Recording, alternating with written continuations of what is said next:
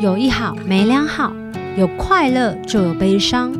尝过百味的日子，体验人生大小事。你现在收听的是《求之不得》。Hello，大家好，我是小球，欢迎大家收听《寻星计划》。《寻星计划》的每一集呢，都会有不同的来宾跟我们分享生命中的很多的经验，还有他们的故事。每一个截然不同的人、不同的人生选择，其实却有类似的情绪历程跟起伏。然后呢，每一次的开场呢，其实有时候都不一定会念，但不知道为什么今天要会念。我猜是因为今天应该比较紧张的关系。为什么呢？因为在二零一七年的三月份啊，我曾经去参加了一个正大音乐节，他们有一个活动，然后是非常荣幸的可以跟张铁志老师一起参加。那世代这世代我们的音乐路的讲座，那时候参加这个讲座的时候呢，心情非常澎湃跟紧张，想说天哪，要跟那么资深，然后更有内涵的人讲话，我心里面就想说，我这个有这个资格嘛？不过想说别人已经邀请了，他们应该是也是看到我身上应该有一些可以练小伟的功力吧。 好，参加讲座之前呢，还特地的去搜寻要怎么样跟老师对谈比较好，也很担心自己的肤浅会造成老师的困扰。像你知道吗？有时候遇到的那个书柜里面放了一本书的那个作者，要跟他见面的时候，真的会让人紧张到爆炸。可是，可是今年呢，我们就非常的开心，可以再次邀请到 Verse 杂志社长兼总编辑的铁志老师。他不只有这个身份，他身份可多着呢。今天非常斗胆的，然后邀请他，结果老师竟然非常阿莎莉的邀，就答应邀请，也让我受宠若惊。所以逮到这次的机会，今天要跟大家聊聊一下关于铁志老师的人生故事。老师好，小球好，各位听众大家好。你刚刚讲法好像把我讲成一个恐龙之类的，为什么是恐龙？就是很古老上古的，然后这个书架上走出来的一个不属于现实的人物。没，其实我们是很，每我天们活算在是正很很亲正常近的，很正你常算的。是是同世代的人物，只是那个你知道同那世代吗？对，我们算同世代吧？你那么小，我这么们哪年轻？啊有？我们差不多啊。你几岁啊？我觉得相差二三十岁都算这种同世代，好不好？活在哦这同一个世时代，，活在同一样个活世在代那个马克·祖伯格的时代。 Yes, yes，没错。那我很好奇啊，因为老师其实有很嗯多种身份。是，那我有上网做了一下功课，发现老师从大学毕业开始就担任了记者、主编跟作者，而且特别是跟文化类啊、政治类啊，或者关注很多很多多元的议题。老师，我想请教一下，是什么原因让你那时候想要读政治系啊？因为政治系很混，认真，真的。你怎么知道？我是说真的哦，因为我是高中的时候，高三的时候有那个台大政治系的学长回来讲，他就开玩笑说这个系蛮混的。然后后来我联考考的不错，嗯，我考到法律系，嗯我的分数可以上法律系，可是我觉得嗯法律系好像认真的，就是说，呃，我其实不十八岁的时候，你怎么知道法律政治？其实不知道嘛。对啊，对不对？？可是我不想，我觉得法律系好像就是说，你十八岁要念四年法律，背四年法条之后就要做法官，要做律师，好像那个是非常非常专业的。可是是哎我不想在十八岁就确定我未来人生， OK，那真的是比较听说比较混一点。可是我进大学，我倒不是想混啊，说实话，我是觉得大学太丰富，我想花很多时间去接触不同新的事物，嗯，所以我的确也是上大学搞社团啊，读书、看电影啊，听摇滚乐啊。对，对，所以政治系，那没想到后来真的觉得，哎，蛮有意思的。嗯因为我其实也蛮关心台湾的政治改变。那尤其政治系并不是像大家想的，好像只是什么呃政治斗争啊，并不是。我们想要理解更大的，比如说比较理想的民主、自由、正义、正义、社会是平等，关心这些哲学问题啊、理论问题啊。所以后来我又继续念了政治学的研究所，乃至于嗯去美国念博士。是，可是你那时候没有觉得政治系这个你不太清楚他要读什么的时候进去不会很紧张吗？哎、不会、反正就。反正进大学嘛，我觉得不只是戏啊，你一切都感觉到紧张，一切感觉到兴新奋嘛鲜，对对对，都很对兴奋啊心。情包括那个环境、附近的书店，包括你，哎，你十八岁你可以怎学么校样女生 怎的，么样？怎学校么女样，生，啊因为我念高中念男校嘛对所以一切都是新的啊。你那时候有想说自己为什么特别钟爱政治里面的议题或者什么的啊、或者是高中的时候你就有接触吗？因为我觉得，毕竟像我自己读高中的时候，不知道是不是年代关系，就是我不太去在意这件事情啊。电视上、哦报章、杂 志他们哎在那个，有点严肃，你要听吗？我想要简单的听，那真 的是年代有点不同，因为我 OK 进大学的时候是一九九一年，嗯台湾刚刚解严，嗯可是还没有民主化，还没有选立委，还没有选总统， ，OK，其实整个社会气氛是非常躁动不安的。而且紧张，对，那可是我们我还蛮想要理解现实到底。这个社会的样貌是什么？是那包括很多的看到很多学长姐会去走街头啊，看。其实我是带满好奇心，你那时候有跟着去吗？有，我后来大一就参加这个所谓的学运社团，嗯，嗯嗯嗯，其实就是因为我就是因为好奇啦，然后我看到一些故事，觉得很感动。比如说看到一些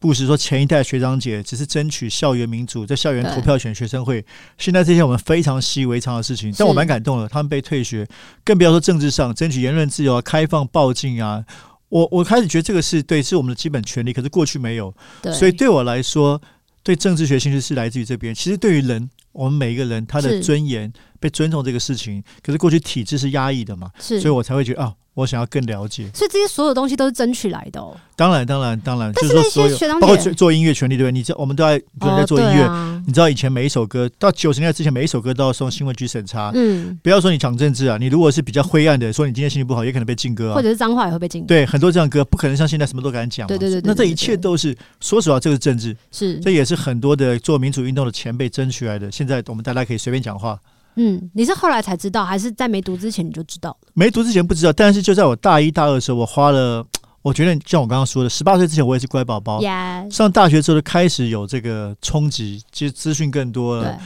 开始读比较多东西，就开始我觉得大一、大二对我来说是一个非常大的一个哇冲击很大，包括嗯认识什么是二二八这些事情，是都在那是个一时个很候。庞大的吸对收，那这知识个等一下也量会的聊阶等一下段。也肯定会聊到，这对于我跟摇滚乐关系也有改变。哇塞，好狂哦！我就想说，以前我们高中女校，因为我是读女校的，嗯，然后就很好奇，为什么我们冬天还要穿裙子，就非常的匪夷所没有思错，因为它是一个百年的传统。对啊，这也是关于自由跟身体自主啊、对，然后那时候就很生气，就想说为什么明明就可以穿裤子，然后会比较轻松，也会至少保暖嘛。但是后来就想说，会不会有学姐就是去跟教官、教官还是跟老师，就是有点反映这件事情。就后来发现，原来老师自己本身的教师圈里面也有他们很辛苦的地方，嗯然后也没办法的，必须要面对的一些规定，然后才想说，哦，原来这世界就是这样。可是我觉得非常厉害的事情是，有一些人他们。发现了这件事情，然后他们愿意去改变这件事情。对对对可是改变这件事情，他必须要透过很多的时间，还要透过很多的确定，知道这个是什么东西，然后要怎么样的方式可以真的去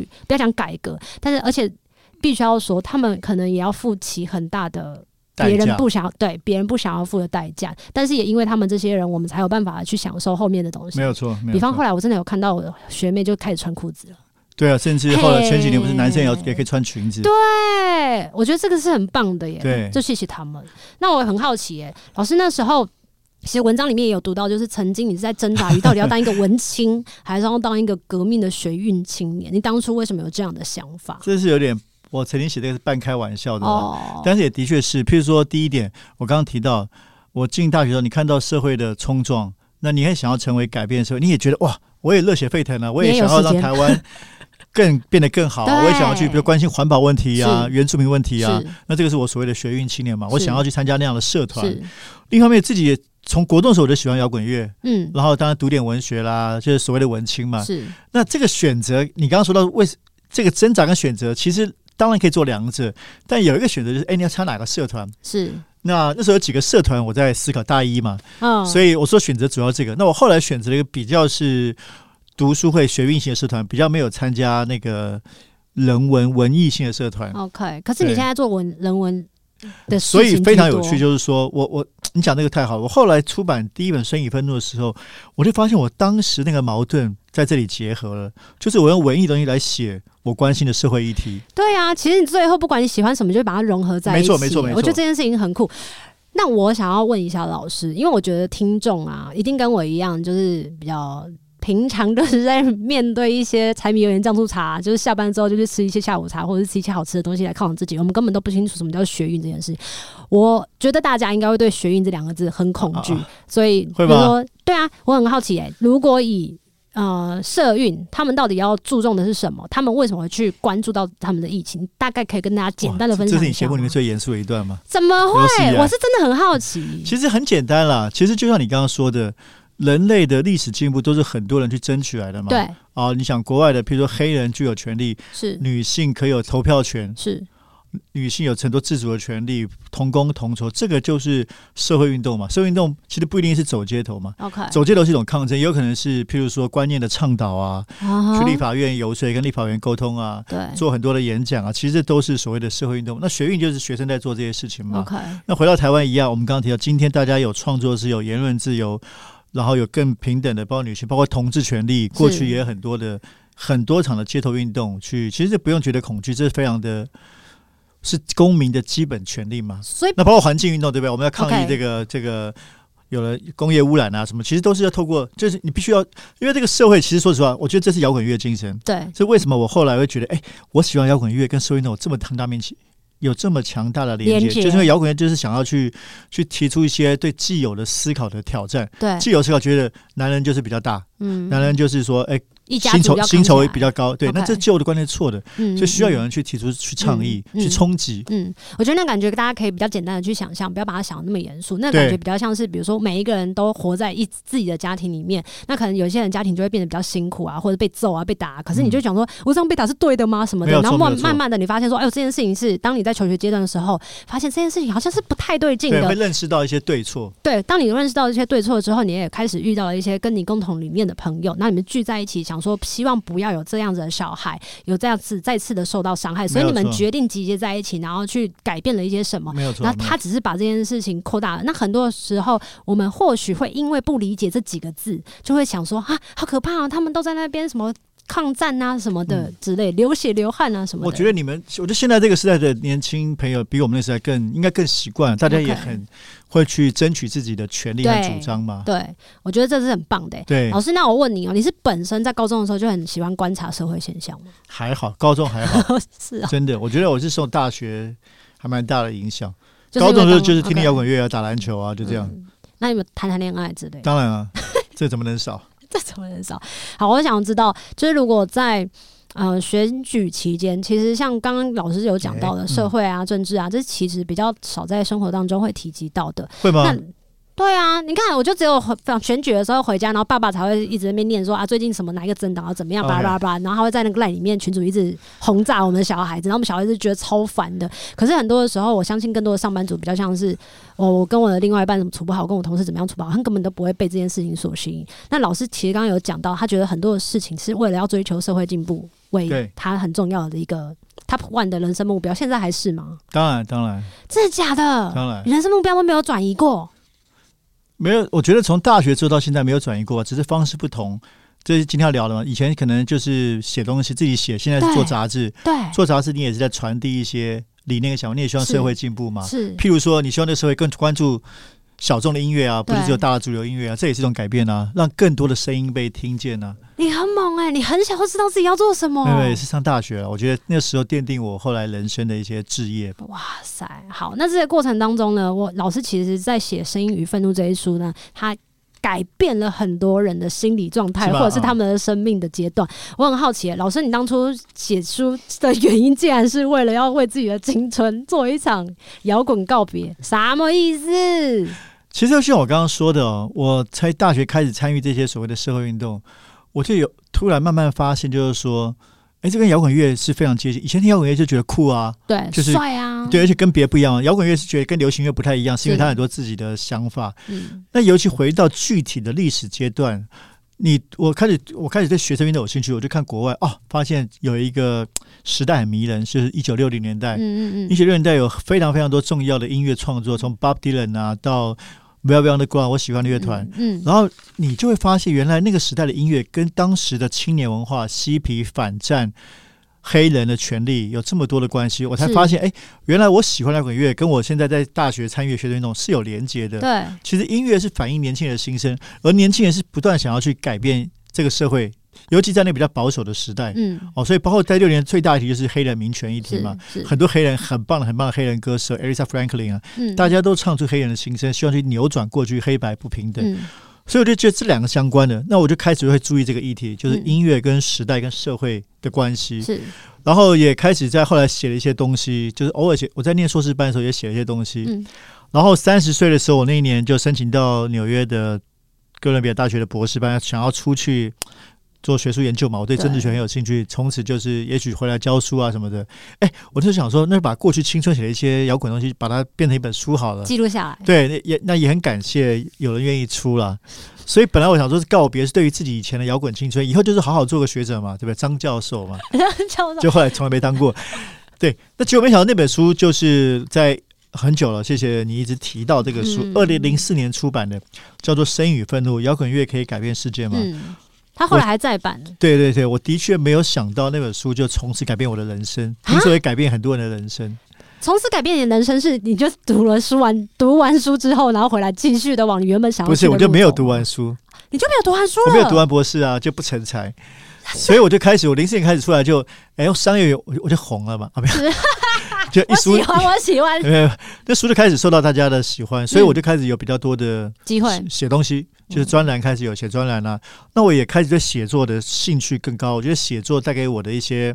满足感嗯跟社会对话的感觉，嗯，我觉得做学术很棒，可是做学术是要你可能花很久时间做出一个东西对啊，那我很有一些去改变社会的热情，就像刚刚说嗯的，我那时候写报纸专栏、写政治、写音乐、写一些比如说台湾的不同的原住民的议题啊等等的。嗯那我觉得好像可以很直接的跟这个社会对话，嗯所以后来就花很多时间写东西。的确，我后来博士就没有念完，嗯，就决定回到台湾成为一个独立的作家，嗯想要成为一个写作者、一个文化工作者。嗯，你那时候要做这件的事的决定的时候，你身边的人是鼓励你的，哦还是他们是你说不念博士吗？吗？还是出书对？啊，不这念两博个士这两个你都一起没有讲出书很简单嘛，是就出了书，本来以为就就也许没人看嘛， 什么鬼就对自己的交代嘛。我就说 OK OK，我我原来对那个书的期待，我说实话，我觉得我写的很棒，嗯但我觉得应该是叫好不叫座，因为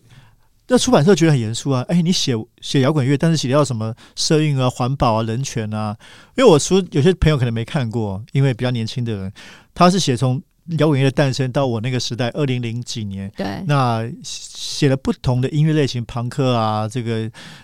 很多八零年代的东西，九零代 hip hop 什么，那写它跟社会转变的关系。对，乍听起来很严肃，谁会关心？嗯就没想到真的就是说，没有想到为什么，就是哎，后来蛮多人都看过的，包括小球，嗯包括也也其其实也让我跟音乐业界的更很多联系人对，其实是非常非常多人，我真的没有始料未及。所以这个书后来二零一五年，都大家有兴趣的话，又十周年再版，是那然后就找了玛莎写的序，然后大正啊，就是很多年轻一代的音乐人，对现在都不年轻了， 现在当爸爸当妈妈了，对，帮我写了一些他们的推荐语，是这个是我觉得是始料未及的啊、嗯那本书出版了快二十年，到现在市场上还在继续卖，对我也蛮开心的。嗯那哦回答你的问题，你说大家有没有劝我？有啊，因为我当时那个学校很不错嘛，哥伦比亚大学，对啊大家说，哎，你拿到博，你不想念的话，拿到博士再说嘛。这个社会还是很现实的，重视你的这些没错学历啊什么的。你没有博士，什么都没有啊。对可是我那个时候真的是，我觉得心已不在这边了。对，我就觉得，我我我说实话，我是花了一两年的时间来做这个决定的，因为我那时候回台湾做田野研究，写博士论文，所以就迟每天都在想要不要回去把博士拿到。是对，那我当然我也我觉得我觉得啦，就像你今天这个题目，我觉得我摇滚乐教给我的事情是我还蛮反骨的。你说你本身就是一个很反骨对的摇滚乐精神，我就是冒险嘛。摇滚乐我最喜欢就是很多人都去做一些大家没有做过的事情，很对酷啊。人那我就觉得试试对看突。破限制对，如果已经没有这个行为，何必为了学历而学历呢？哦就算了，，就靠写作可能也不会饿死，你真的不会饿死，而且你吃的很好，哎也没有，所以会饿死，所以我后来就去工作，真就的会饿死就做媒体啊，因为写作靠专栏不可能嘛，所以你还是要有个日常工作嘛，不像你们对吧？你也没工作对不对？你我就歌二十手啊，我现在就 podcast 啊，希望大家可以多赞助。等一下，就听完这一集，觉得非常没老师有啊，非我常没的我没有厉害把的握话啊，我所以就我就没有念完博士，我就开始去工作 嘛，OK。就在不同的媒体呃，工作，有的时候就不想做就就不做，因为还你好我说可以你写自东己西吗，对啊，你自己就是突然间哪什么情况下你会不想做？没有就觉得这个媒体没什么趣味啊，所以我常被人家笑啊。过去十几年，我从没念完博士到现在，我做过很多不同的媒体。你跟大家分享一下可以吗？就是大概做我过很哪我类很我很型的任性啊，媒体我很自由，但这一点我可能很屌，怎样怎样？你可能说没有人像我做过这么多不同的媒体。对啊我，做过新闻的、文化的，甚至在香港做过一个时尚媒体的总编辑，叫号外。对，对但是哇，我以前没跟大明星接触过，那封面都是大明星啊，从以前刘德华到陈奕迅啊什么，对，所以很杂，就文化、时尚到新闻到财经我都做过，嗯而且网络的、月刊的、报纸的都做过。我觉得我就是还蛮喜欢自由跟尝试新鲜的。还有一点重要的是，我觉得这个社会是一个完整的社会，对可是我们都常常被迫从一个角度，你是学什么？学会计，你就是哎，好像一直做会计有关的事情。可是我觉得，我想要，我不想只做新闻，我想做文化，我也想嗯了解时尚，嗯想了解科技。所以我觉得过去这十几年吧，就是大概每两三年就在不同的一个位置，想要观察这个社会。 ，OK 那到现在等一下我们要聊自己创办的刊物，就希望是一个集大成。对，看看起来真的就是极大成。对对对啊可是，我很好奇、耶，因为我们人的一个一个天一天只能有二十四小时，就算你把好、啊，就算你都不睡觉好了，一不给你不睡觉七天，你怎么样有办法把你所有喜欢的东西，把都把它读完，或没者是办都法把啊，所以对啊所以永远都在焦虑当中啊。啊，那这样晚上不是很不好睡？还好我还啊蛮爱睡觉的哎、，怎么会？你怎么睡得着？脑袋会一直转啊？会一直转，对，但但是我觉得没有啦，就是你刚刚讲这个，你其实也认知到读不完嘛，所以也不会对哦不会因为真的焦虑啊。可是 OK 的确，大部分时候我是蛮认真在阅读东西的，在吸收资讯。嗯，哦我在纽约念不完书，也是被这个害的。你是说因为都在自收吗？，对对，其实就喜欢看动画。你在我们花很多钱去听演唱会啊对啊，看展览啊，然后我买很多的杂志、报纸啊，嗯，就觉得在纽约又是就像我当年进大学，觉得哇，新的世界太有趣了。是对很多的，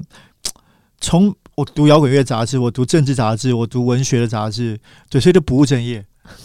所以的确害我没有念完博士，可是我觉得这些兴趣，我就读得很开心啦。你都还是，就算你没有读完，但是你一直持续在做这件事情呢、一直不停地对，在永远累读不积完，永远读不完。就是其实你越读越知道世界很大，你追不完。这是一个反正很就大尽量做嘛，就今天读到想睡觉为止嘛。算是一个很乐观的、欸、老师。哎，我觉得我蛮乐观的，那那你我蛮有阳光的，对那。如果这样子说来，我们先讲一下，身为一个文字创作者，好了，你光是一支笔、一部电脑、一张纸，你其实就哇，已可以经改我变们世已经界讲了。二十分钟了，才问到第 三题，没开来玩第笑五。题了。好，过程当中你刚刚不是有讲到嘛，就是还蛮乐观的，可是乐观当中一定会有一些挫折跟困难吧？老师，你遇到哦什这么个是样你挫现在折跟的困难？你现在的核心关怀。我现在的核心关怀的意思是什么没？有，你关心这个比较比较情绪问题嘛，是不是？我蛮多的，因为我本身就是有情绪障碍的人。不是哦啊，没有我我我我觉我得我觉得挫折一定有。一定有啊！我觉得我们刚才聊到那一段吧，就是没有念完博士那个事情，嗯这会有挫折你。有时候还是觉嗯得，如果我念完的话会怎么样对对对对，或者会不会 OK 后悔啊？我我没有真的后悔啦， ？OK，大家觉得应该说是个遗憾。那当时那段时有一段时间也过得不太好，就那段时间没有念完，也生活中也遭遇到一些挫折，情感的挫折啊什么的，哦所以，可很是情感挫折种种理由让那个时候做这个决定就没有念完。完。懂对，那怎么度过呢？听摇滚乐啊，听音乐是我蛮重要的一个抒发的，就是跟着狂吼啊，或者到无人的地方自己听自己喜欢的音乐，是我最大的情绪抒发的一个出口吧。听起来很棒哎，难怪对你跟音乐还有文字这么结合。对对，然后当然我其实还算是想法蛮多的，就是那你过工作上的挫折，就是你会觉得哎，换一个做法试试看，对我会有新的一些想法，对，所以就可以不会陷在原来的地方。嗯，你算你觉得你算是一个幸运的人吗？因为呃，从你写的那本书开始，一直陆陆续续有很多的对不同的呃各家的人来找你嘛，也没哦有了，算是有吧？不是有什么很多的专栏啊，或者是很多的对对写的对东西，就他我们会有很多不同的方式。我我是幸运的人呢、那算幸运的人。那这么说来，其实基本上，如果你要跳到，比如说，呃，我决定我现在这样工作，这个氛围状态不是我想要的，然后比如说同事之间、嗯或者是写作的方向，我不喜欢，我要跳槽。哎，我真的这样的。真假？那就你要这跳槽个情绪的不时好就不候做，，就不做了，我就没工作。你在做这个决定的时候都没有问过别人，不用，我对自己负责。还有，啊，像我们家人，我觉得我也很幸运，是我的我的父亲对我是非常的支持？放纵啊，不 是，哎、对对对，就很支持我的决定啊。哦， 对好好哦我觉，得这个是蛮幸运，家人的支持，所以会有时候会任性，就是真的有一些工作情况不太愉快的时候，我就离开。那我刚说还好，我就是我有一支笔，所以虽然我暂时没有一个薪水，是那靠靠写稿钱不多，还是可以过。就但十年前大概有一段是这样子， OK，在没有薪水之下，你是会出现焦虑跟慌张的。不会啊，就是还好，因为呃，比如说那个时候还没结婚前住家里嘛，所以嗯花费不太多，我觉得嗯还好。嗯，哦，你真的就是很像嬉皮，像嬉皮嘛，像啊，不会嬉皮不住家里啊，嬉皮都出去住山上啊。嬉皮是各处为家， 到处都是舒哦，服， 我就大部是分他都在的家里啊，就结婚前主要住家里。我是说，那个感觉比较像是他很自在、很无拘无束的感觉，然后觉得好像只要他可以面对这个世界，通常就是充满爱，然后他只有一支笔，他就可以改变世界那其种感觉。实真的，我觉得我还蛮一样，这可能摇滚乐教我的。我觉得我很重视个人的自由，嗯嗯嗯，对，这包括。等一下会聊到的，今天办杂志，我也觉得我一直替别人工作，我想要做一个自己的老板。嗯，所以我觉得蛮重视自由的。包括那时候在学校，就是我刚刚说的离开博士，就是嘖追求一个灵魂的自由，对我来说是件重要的事情。那既然我们话题已经谈到了 verse，那我们就问你一下，你刚刚说第一次创业当老板，就是为了想要写出自己想要写的方向，或者自己想要做自己的类型。可是实体杂志这件事情，在现代这个阶段，基本上它蛮视为的耶。其对实非常你不觉得当你要做这个决定的时候，超级恐怖的嗯吗？是也不是，嘿，因为我什么有一些想法，就是我嗨刚刚说过这个，呃，我今年四十九岁，嗯，很老。怎么会？然后我过去十几年做过很多不同的媒体，是然后不同领域甚至不同节目，我也做过纯网络的，我也做过嗯嗯嗯直播的节目，做主持人。然后我那时候前年就有一个想法是，其实其实这个想法蛮久的了，就做一个自己的媒体，然后不要人太多，就是找三五个好朋友，嗯，也许就好一个小团队。对，以前都是有老板嘛，我就觉对得我想要做自己的主人，我自己想出什么就出什么，自己爽。嗯但是我这个年纪，我当然不能任性，只做一个小字活不下去，我还是必须要让自己可以活下去，养家活口。是那我之所以选直本，有几个想法。第一个是，前提是你说的没有错。当然，各位听众，你有看过杂志吗？应该很多人没看过。我没有啊？我你要前看两是天怎么样的哎、我杂志前啊？两天大学演讲，没有人看杂志的习惯，那是因为你现在演讲的对象是大学生，对所以啊，我知道这市场不容易。但是我有几个想法是：第一个，我想做深度的文化专题，对我觉得杂志是一个比较好的形式， ，OK，因为它可以比较容纳比较多的内容。嗯嗯你想想嗯看，因为我做过网络，网络上如果我在杂志我可以做六十页的封面故事，在网上不太可能。对，那个五篇深度文章就不得了了。那第二个杂志我很喜欢，是因为它可以做的很美，它有美学。嗯，第三个是我觉得我做的可以卖，你做了可以卖，可是网络上不是也可以卖？它不不是是会有我比如说点阅哎进去付钱就可以？刚好相反，就是说网络其实很难赚钱。第一个你刚刚说的点阅，其实赞助其实很少成功的例子，真的网假的网络上成功的都是。因为台湾人也不爱用网络订阅，国外很多的就是说你花钱订阅嘛，数位订阅，对你月付多少钱？像 Netflix 这样，其实台湾几乎每个新闻这样做，国外很多。那网络怎么赚钱？大部分都是靠广告跟流量嘛。是对，其实 p o c k e t 也是一样啊，是，流量高的节目才会有广告啊。对，哭哭，对，那我们没有想，我们我们做文化媒体，我不觉得我可以做出很大流量的广告商拼命喜欢我的，我觉得很难。嗯，可是我做杂志，我有信心做到很有深度、很有质感、很美，嗯大家就会买。嗯就是我可以靠卖。那很多人说，哦，对对，杂志现在都视为了，没有人要买了，嗯，那是你做的丑，这么简单，真的。所以后来我们现在的确是，你看在你面前很美吧？超漂亮的。我每一期都是排行榜第一名。嗯因为我大概有经验，比如之前我做一本杂志叫《新活水》，嗯嗯也是一本两个月的双双月刊的杂志，这设计的超酷的，我们也卖的很好，所以当然有一些经验让我觉得哦，我有点信心，是，我用小成本，比如说我出这本杂志双月刊，我人就没那么多，那我们跟很厉害的设计师合作，那我每一本都可以卖的很好，嗯那这当然只是商业模式的一部分，是，那我也可以帮客户商业客户做很漂亮的广告，所以我们现在的确很多、像你面前这个，你看这个是对这个是商业客户帮他做的广告，对，所以我就觉得我很我很有个信念，把东西做好，它就有创造它的价值。所以我就而且我觉得纸本啊，比网络更有一个品牌识别度。对我当时梦想就是啊，哎，你周末去吃 brunch 的时候，麻烦你把这个放在咖啡店哇，桌上，因为你购还美有嘛。质感哦。对对对，就表示你很有品味嘛。对， 你所以要我们拍的照确啊想做干一个又是对，其实我们每一期出来在社群上限动打卡的非常多，嘛嗯，因为做的蛮特别的。嗯又美，甚至如果各位没机会，你去看一下，我们的长相跟人家不一样，我是说嗯大小的 size、都跟嗯一般的杂志不一样。嗯就我希望它变成一个全新的东西，嗯对，所以大家就会有，就像你们，嗯，比如说做 CD 啊，大家希望都做的不一样嘛，对或者现在我们说黑胶复兴嘛，对对，都希望它是一个很独特的体验。对，所以我也跟年轻世代沟通说，哎，如果你很久没看杂志，你来看一下，你会有个全新的感受，会很酷。而且我们的照片设计都是最棒的，你会担心，就是我们现代的人比较常在看网络文字，然后现在其实大家对这是现图实啊像思，对对对，大家对图像思考的这个东西阅读也比较方便，你会担对心那个文字的所以我做得很数量美啊或什么的，啊，就先吸引大家的眼球，先进来，没有错就是这说样子一方面我很我们非常重视文字，我们对其实文章都蛮长；二方面我也知道图像思考的，你看我们杂志就知道，它的设计感非常强。嗯，所以我当时就想，我要做既有深度又有一种独特美学的，嗯，而且跟其他的所谓的文青杂志，我们的美学又不太一样。对，嗯所以这个是我们很很重视的事情。也会是你们擅长的地方吧。对对对，所以包括现在我们已经快变设计公司了，很多人找我们做一些设计的东西 啊。所以你说这个像这个什么建设公司的整本是你们自己做的，当不然是他当然做给你们的，当然当然，我们就是卖这 个卖设计力嘛。好厉害哦！哎、可是如果这样子，你们每一期都抢，就是对采啊，访你看了设某计一很特些，别，对不我对？刚好看到、对你啊们，每大家大家是看不到的啦，我们自己对看啊，到，大家麻对烦不去对大买家一去买下， Verse 杂志 V E R S E，对对，大家去买，我也会放在网络上给大家看。然后，其实当你要去采访的这些人的时候，他们不是就会有一些需要给人家支出的费用，这些都是在没有啦，我们媒体但媒体不用给钱，哦，真的哦，对他他给我钱还差不多。是这样长知识。真的是媒体采访通常没有给钱啊，哦其实明星也没有啊，啊？是吗？拍封面也不会给钱啊。哦因为我们也没没什么拍封面，没有，一般采访明星你都说收钱吗？哎呦，我没有收钱啊，因为我没有上，不是我没我说有各种办法杂，志啊，我没有上杂志啊。被采访应该都不用给钱啊。哦哦，那反而是因为你，红了，你杂志做成功之后，很多人想要来上杂志，所以给你钱。那就叫广。可是我们要注明，我们要我们要对读者负责。如果有读者付就是有社付费，比如说哎某公司总经理他想要来上，对，那你就付钱，那我会注明是广告。可是我会、我会把握帮你做的，哦更美很棒不。像传统的一些杂，就是传统媒体可能做的比较照片比较怂。对，你看这本，哦、第十期这个我们是是拍我们是做了很多商业的报道。是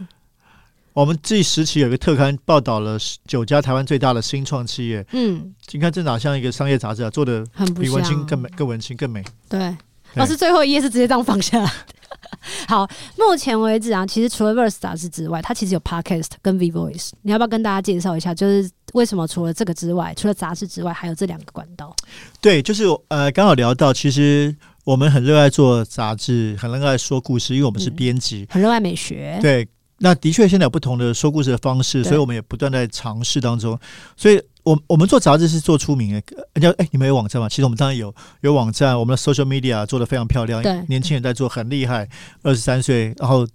那所以，那 Pocket 是去年开始兴盛的一个形式嘛？是你看，我们小球也跳进来。那我自己也比较特别哦，呵，我其实听了十几年 podcast，从一开始对我在美国念书的时候它出现嘛，真的假的？那么久哦，很久很久就听《纽约时报》啦，听国外的 podcast，、天啊听很多。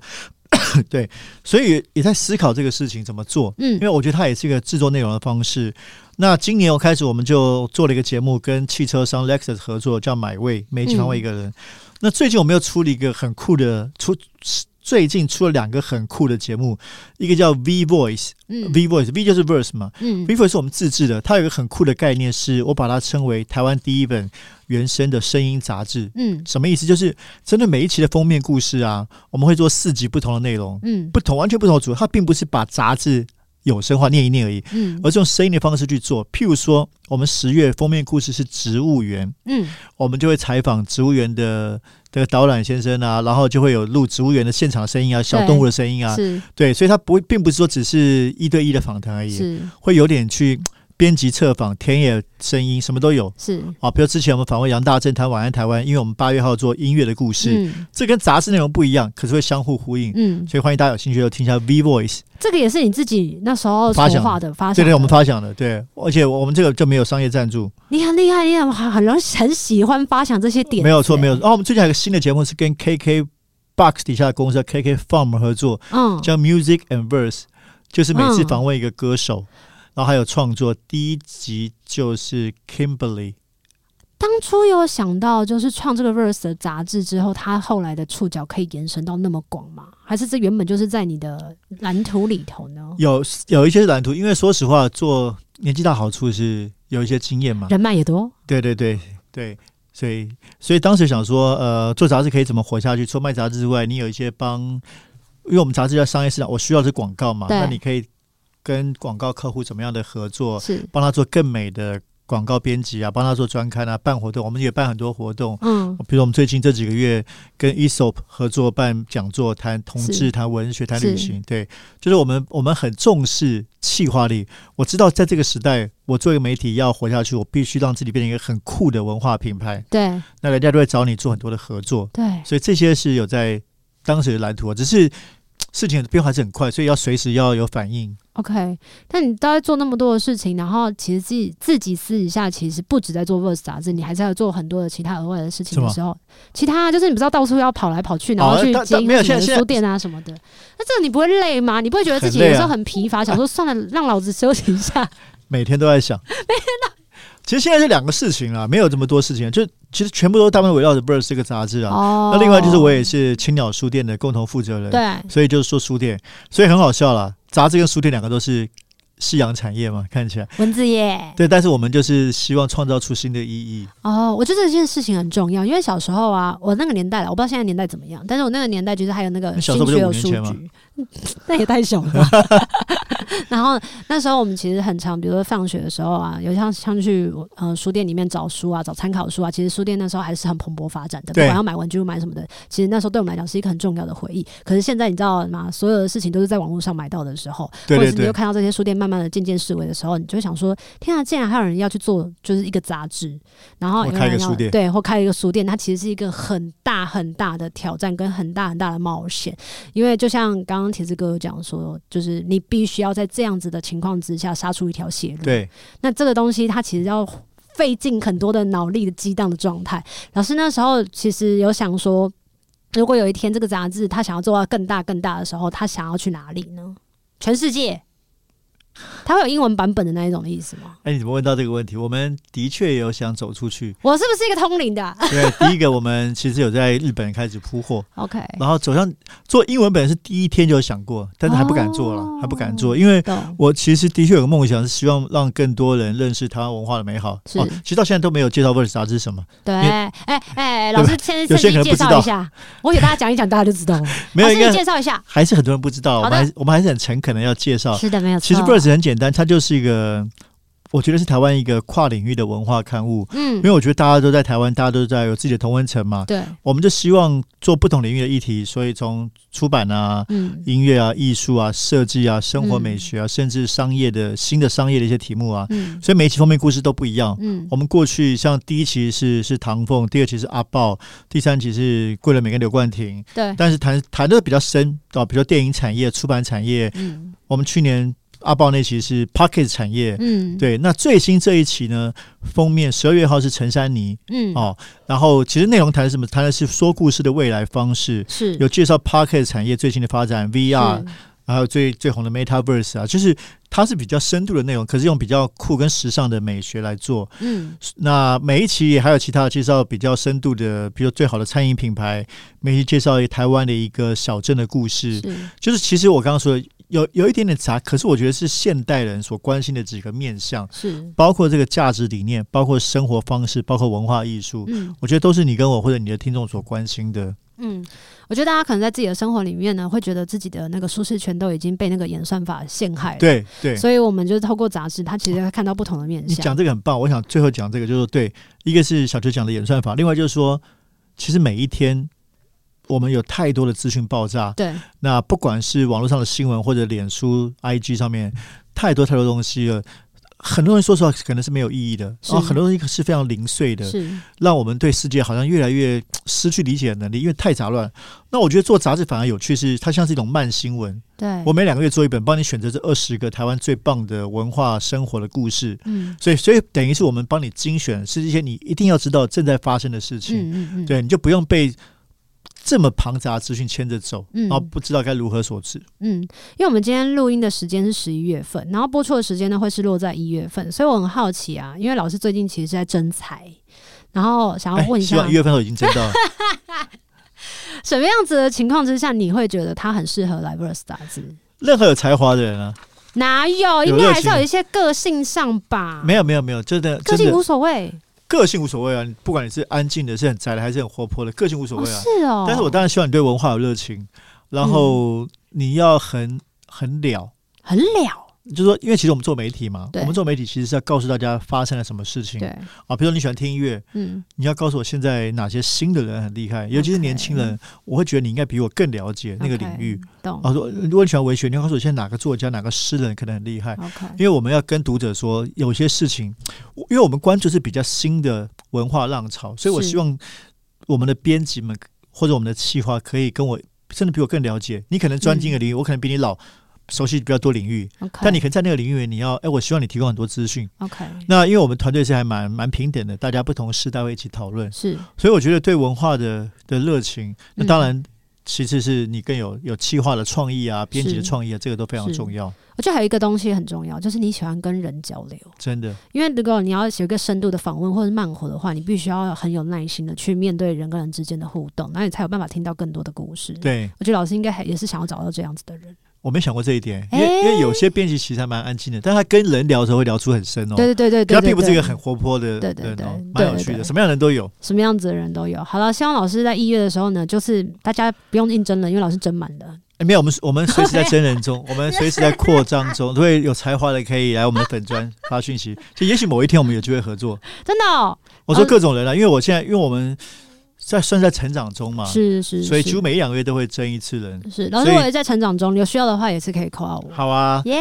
最重要是大家好开心要知道我们是什么喜欢。我我上次刚刚跟小球聊到，很多人来应征，连我们杂志没看过几本，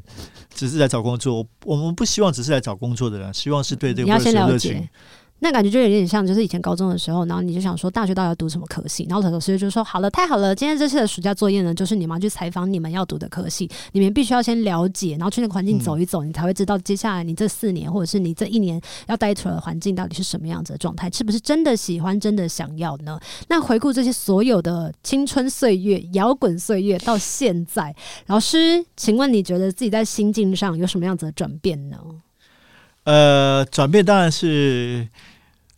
老，我我觉得有转变也哎 没有转变 想。老对，其实老当然是一个客观的事实嘛 OK 然后你变得比较世故一点，对。可是我觉得我还是有一点是，